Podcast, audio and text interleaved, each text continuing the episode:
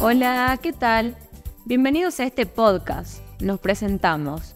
Nosotras somos estudiantes del primer año de trabajo social y hoy vamos a hablar un poco sobre el consumo problemático y algunas políticas sociales que podemos encontrar.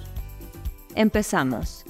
¿Te diste cuenta que la mayoría de las personas confunden lo que es consumo y consumo problemático? Se presta la confusión, pero aclaremos que el consumo problemático es cualquier conducta que no se puede controlar y que afecta la salud física, psíquica o relaciones sociales. ¡Wow! ¿En serio? Entonces podríamos hacer una definición en lo que es uso, abuso y adicción, ¿verdad? Sí, ya que el uso de drogas es simple, esporádico y ocasional. El abuso está relacionado con un consumo excesivo y con, y con cierta secuencia. Se consume para lograr algo y sufren de adicción las personas que no pueden parar de consumir, que viven por y para las drogas. Bueno, pero no lleguemos a un fetichismo y demonización del término droga. Todos consumimos drogas legales, tales como las infusiones o medicamentos. No hay que encerrar las drogas legales e ilegales en un mismo paradigma, ya que son distintas. La verdad es un tema bastante complejo y no me había puesto a pensar en las diferencias en relación al consumo problemático. Che, ¿por qué acá en la provincia o en el país existen instituciones o políticas que trabajen con este tipo de problemática? Sí existen, mirá, te puedo dar un poco de información de las que conozco.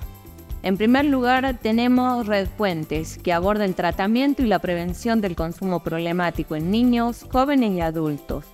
También tenemos el Plan Municipal de Adicciones, que tiene una atención integral del consumo problemático. Solo tenés que comunicarte al área de adicciones en la Municipalidad de Salta. Después tenemos EDRONAR, que es la Secretaría de Políticas Integrales sobre Drogas de la Nación Argentina que es el organismo a cargo de coordinar políticas públicas enfocadas en la prevención, atención, asistencia y acompañamiento de personas con consumos problemáticos de sustancias en todo el territorio nacional. Y por último, te podés acercar o comunicarte con la Secretaría de Salud Mental y Adicciones de la provincia de Salta, donde se encuentra el Centro de Orientación y Consulta que atiende en la calle Sarmiento al 400. Y si no te sentís cómodo con las instituciones que mi amigo te comento, también te puedes comunicar a línea 141 o ayuda al consumo problemático de lunes a viernes en el horario de 16 o al 0387 495 313.